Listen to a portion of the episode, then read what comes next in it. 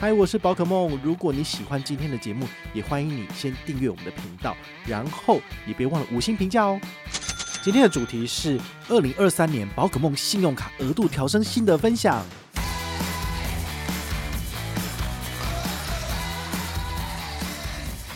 一百三十万，哇，总共调升了六十五万，来到了百分之一百趴哦，真的是有点惊人。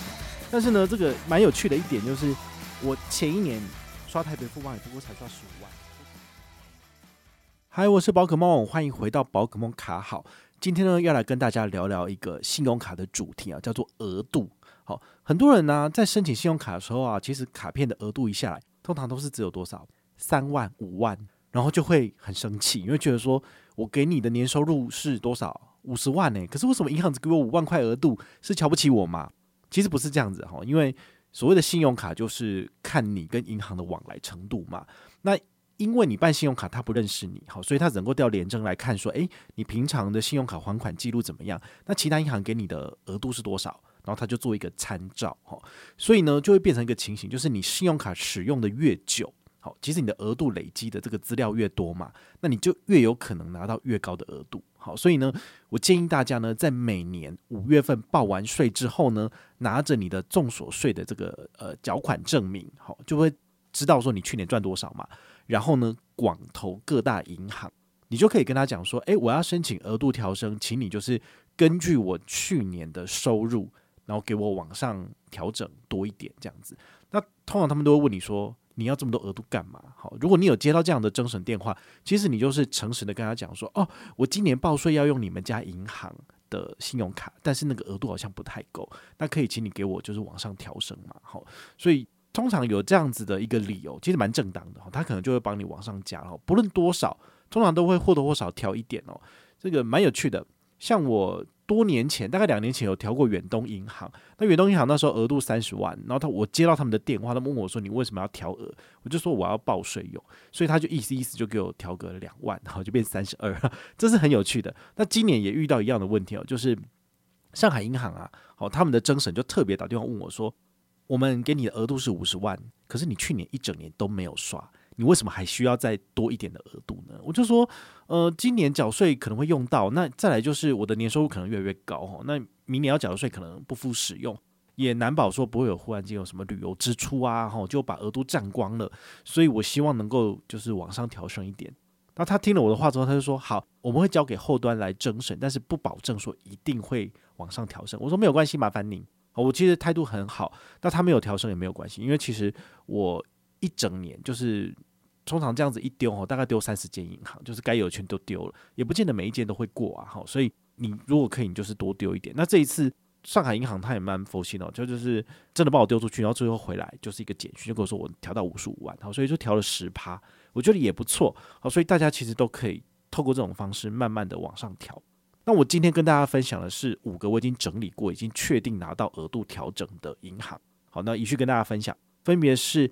玉山、中国信托、台北富邦、中信跟台新，刚好也是全台湾的前五大银行。好，这五大商业银行，相信每个人都有，所以你也可以听一听。然后呢，有一个基础的知识或者是认知，知道说，哎，怎么去做额度调升这样子。那第一个要分享的是玉山哈，玉山银行其实大概在三年前吧，他推出了几张蛮厉害的卡片，就像是玉山 Only 卡、玉山 Uber 卡。还有玉山拍卡，其实都是那个时候非常热门的卡片。我相信那个时候应该有蛮多人都已经上车，所以你们应该是旧户。好，那这两年呢，其实他们换了一个这个信用卡的头头之后呢，他们的权益其实就已经走上保守路线，就是越来越缩水。哦，所以其实玉山这整年我都没怎么刷他的卡。那我确认了一下，二零二二年五月到二零二三年的四月份。我只刷他们的卡，刷了四万一左右，所以其实真的刷的不多。但我的持卡资历很长，从二零二三年十一月持卡到现在，已经有至少十年的时间。好，所以跟银行的往来其实看的是资历，你跟他往来越久，有持续的还款，信用记录良好，是有可能慢慢往上调升的。就算你的年收入其实没有年年增长，你还是有机会可以往上调整的。所以我在这边还要讲一个观念，就是说。很多人呐、啊，在网络上都会教大家说：“诶，你这个卡片没有用到，你就剪光光。那反正半年之后，你还可以再成为新户，再捞一次新户里。好，这件事情银行也知道，你可以做，但是你不能够一直这样做。如果你常常剪掉，然后整个半年、一年之后成为新户又再办，你可能办到第二次或第三次他就不会给你过了，因为他知道你就是来捞好康的，你没有要跟他长久往来。所以像我成为这家银行的客户之后，其实我很少把卡片全部剪光，然后成为新户。应该说，我成为就是 KOL 部落客以来的这十二年，我从来没有这样做过。所以每一家银行我办的就好好的用他的卡片，我好好的留着。我很少就是呃，因为都没有刷他的卡而全部剪光。对，所以这个是给大家参考的。因为你跟这些银行尽管有一个往来的情分还在，但是你没有把他的卡片全剪光，他也会念在你是旧客户的情分之上，会酌情帮你做额度调整。对啊，如果你全部都剪光光变成新户的话。那你要调整额度，其实会有点困难，好，所以额度这种事情不是说你卡片申请下来，你的年收一百万，你就要五十万的额度，那是不可能的。对，通常银行都会给你十分之一，好，你的年收多少，大概十分之一你拿到额度这样子，好，所以这个是大家要特别去注意的。玉山银行我的额度是六十万调到八十万，哈，总共调升了二十万元，它的调升幅度大概是三十三趴。第二家银行呢是国泰世华。国泰世华银行呢，呃，我跟他往来的资历大概是十二年，就是从二零一二年持有他的卡片到现在已经有十二年了。好，那今年总共刷了多少钱？从去年五月算到今年四月，刷了一百零四万。哈，你就会知道，对我的全家人的消费，或者是我个人的主力消费都换到这里来了。那有什么卡片厉害的？我们刚刚玉山有讲嘛，其实我都没有刷那个卡，尽管他出了新余卡，我也是不太刷，都办了。好，所以呢，这个是很有趣的哈，就是哪一张卡片优惠最好，我就会刷的比较多，这是自然而然的。那国泰世华是什么？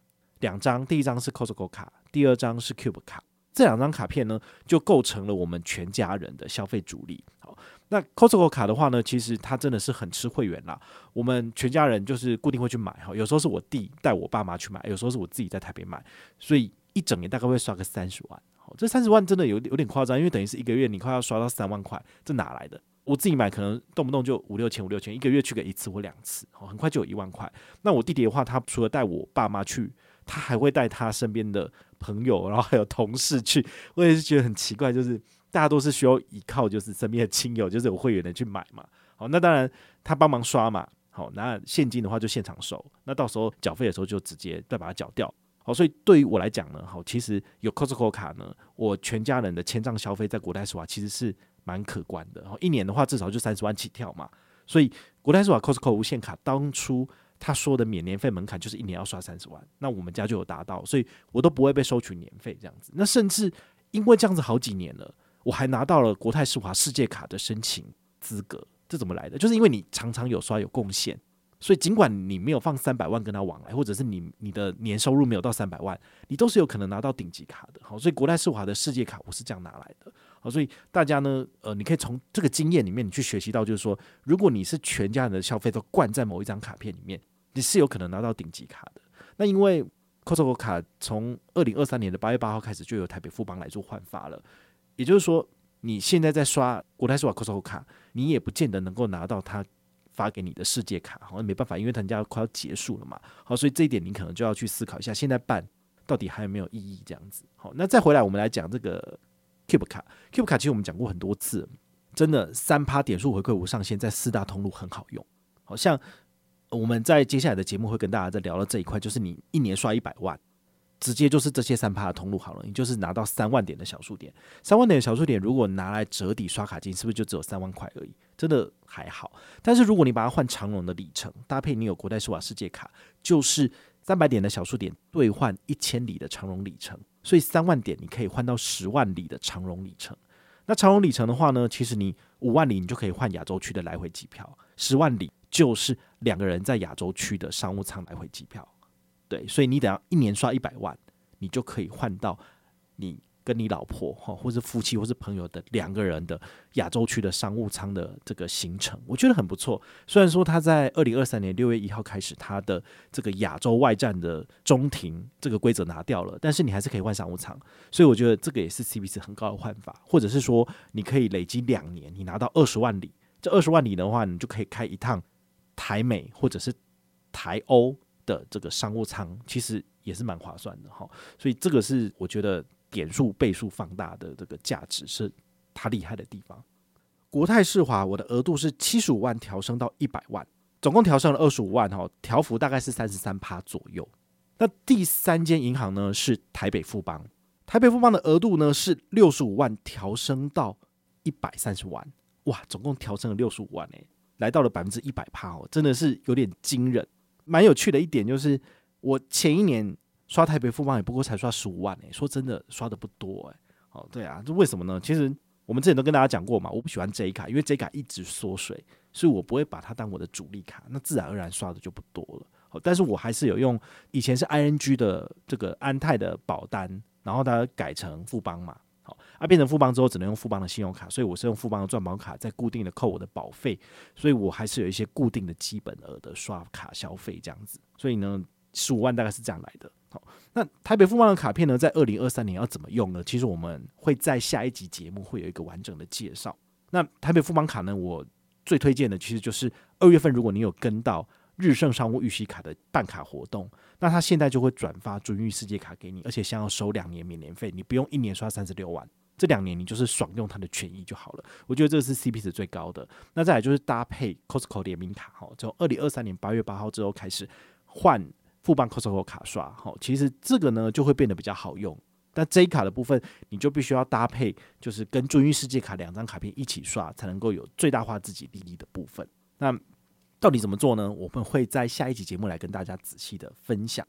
第四间银行呢是中国信托，中国信托呢，我的额度是从一百万调升到一百五十万。好，它也是就是申请调额送出去之后呢，马上就给我的。好，那我投出来的这个需求就是我要调到一百五，他就真的直接给我了。好，所以调升的幅度是百分之五十。好，这个是蛮妙的。好啊，我持有中信卡大概十二年。好，所以其实我这五大银行。大概就是我出社会之后办了他们的卡片，就一直用到现在了。好，那中信卡我去年刷多少？说三十三万。好，这个三十三万其实算起来好像有点夸张，但其实是在转换里程卡之后，还有一点点，就是少数的卡片还有一些分期付款再用这张卡片，所以才有金额在。不然其实中信卡我也越来越少刷了。为什么？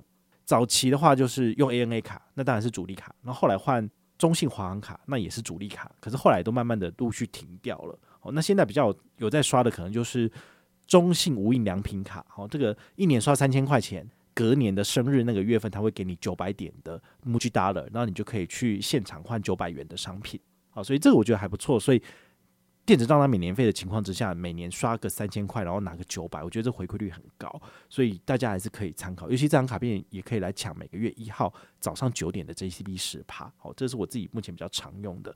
那他去年推了一张卡片，叫做。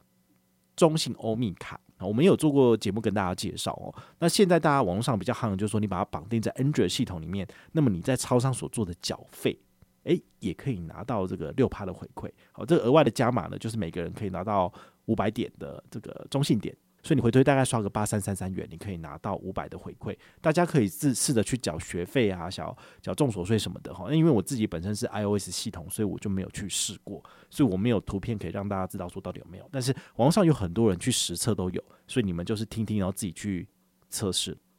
那最后一间银行呢是台新银行。台新银行的话呢，我的额度是从七十万调升到八十万，这很难调，就是。每一年都整个调个十万二十万，好，那这次是调升了十万左右，哈，所以幅度大概十四趴，好，那台新呢？我去年刷了多少？去年只刷八点三万，好，真的很少，好，持卡的年限也是有到十二年这么长，好，那这怎么讲呢？好，因为去年也可以拆单，哦，所以去年我是拆了一些单，然后在重所税的那个月份去缴，好，所以。也是有累积了一些这个额外的消费哦。那剩下比较多的其实是今年四月份我刷了四万多，为什么？因为综所税拆单之外呢，也刷了一些这个燃料费啊什么的，然后透过接口支付加上玫瑰 Giving 卡，那也有拿到就是假日的三趴，哦，所以这点我觉得还不错。所以大家如果要缴费的话呢，其实台新的信用卡的这个卡组可以好好使用。好像玫瑰 Giving 卡在接口支付，在周末的。消费缴费都有三趴回馈，那再来就是接口支付礼拜三在接口支付 APP 里面所做的缴税费，诶，也是有回馈。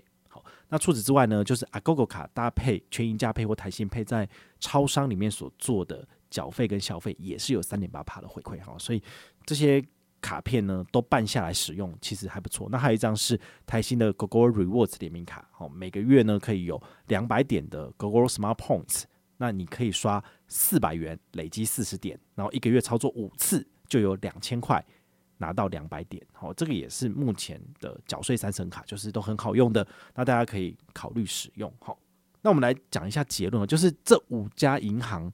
其实呢，我相信每个人应该都有哦。你自己手上的卡片拿一拿，台新、玉山、中信，然后还有国泰世华、台北富邦，这些呢都是曾经出过省卡的银行。所以呢，你如果在那一个年度最夯的时候有办他的卡片，基本上你就应该是旧户，有在跟他往来了。那当然，风水轮流转，不见得每一家银行都是年年最强的卡片，所以这时候呢，你就要交替去使用这些卡片。那好，李家在是。这些银行的信用卡优惠有时候不限定新旧户，你只要有他的卡片就可以用这个优惠。我觉得这比较好，不然的话，所有的你就要把卡片全部剪光光，然后成为新户才能够拿好康。这点呢，就是让大家非常非常讨厌的部分，因为等于是你没有办法去累积跟这个银行往来的资历，而是要全部减掉。我觉得这点其实就不是很好。也提醒大家哈，你如果要申请额度的话呢，可以减负怎样的财力？近三个月到六个月的新转。好，你的新转入账的银本好整理好，可以拿去给银行申请额度调升，或者是去年的扣缴凭单，好缴了多少钱，那有没有什么收入的明细都准备好，那你也可以拿去申请。好，或者是你自己有房产地契的部分准备好，好，那台北市的话至少建价两千万以上，好，那银行比较会去认列这样子，好，或者是你有二十万以上的定存单，那至少存期有三年以上。你这张定存单已经存了至少半年的话，你再去申请，好，银行会比较认列了。好，都如果你都放在活存，然后呢，前一天才入，你就截图给银行，他可能会觉得说你只是跟别人借来的。那我给你调整额度之后呢，你隔天你就转走，那根本不是你的钱啊。好，所以银行的活存或者是你的保单或者是你的证券交易，银行会比较不认列，因为它比较难去。衡量说这是不是真的是你的钱，或者是它的价值很难直接去衡量。比如说股票的部分，哇，台积电大涨，那你台积电的持有成本你是两百的时候买以后，所以你其实账上是有赚的。但它现在五百，但银行它不会去知道说你持有的这个东西，你之前的成本是多少，你这样子可以赚多少或是赔多少。你可能是六百买的，你可能六百三买的，他哪知道呢？哦，所以我觉得银行比较难去透过证券去知道说你你真正的这个价值多少，而且你要变卖。其实也是需要一点时间，好多 T 加二日嘛，好，所以我建议这些东西都先不要减负，而是用房产地契、定存单，或者是去年的扣缴凭单，好，或者是固定薪转收入，你来申办额度调升或者申办信用卡，其实都会相对比较简单一点，好，这是我二零二三年的调额心得，好，提供给大家参考。那如果你有任何的问题或任何的想法，也欢迎你就是到粉丝页私讯我，好，或者是留言，好，或者是抖内都可以，好，我们有看到的话呢，都会在做节目跟大家回报哦。我是宝可梦，我们下回再见，拜拜。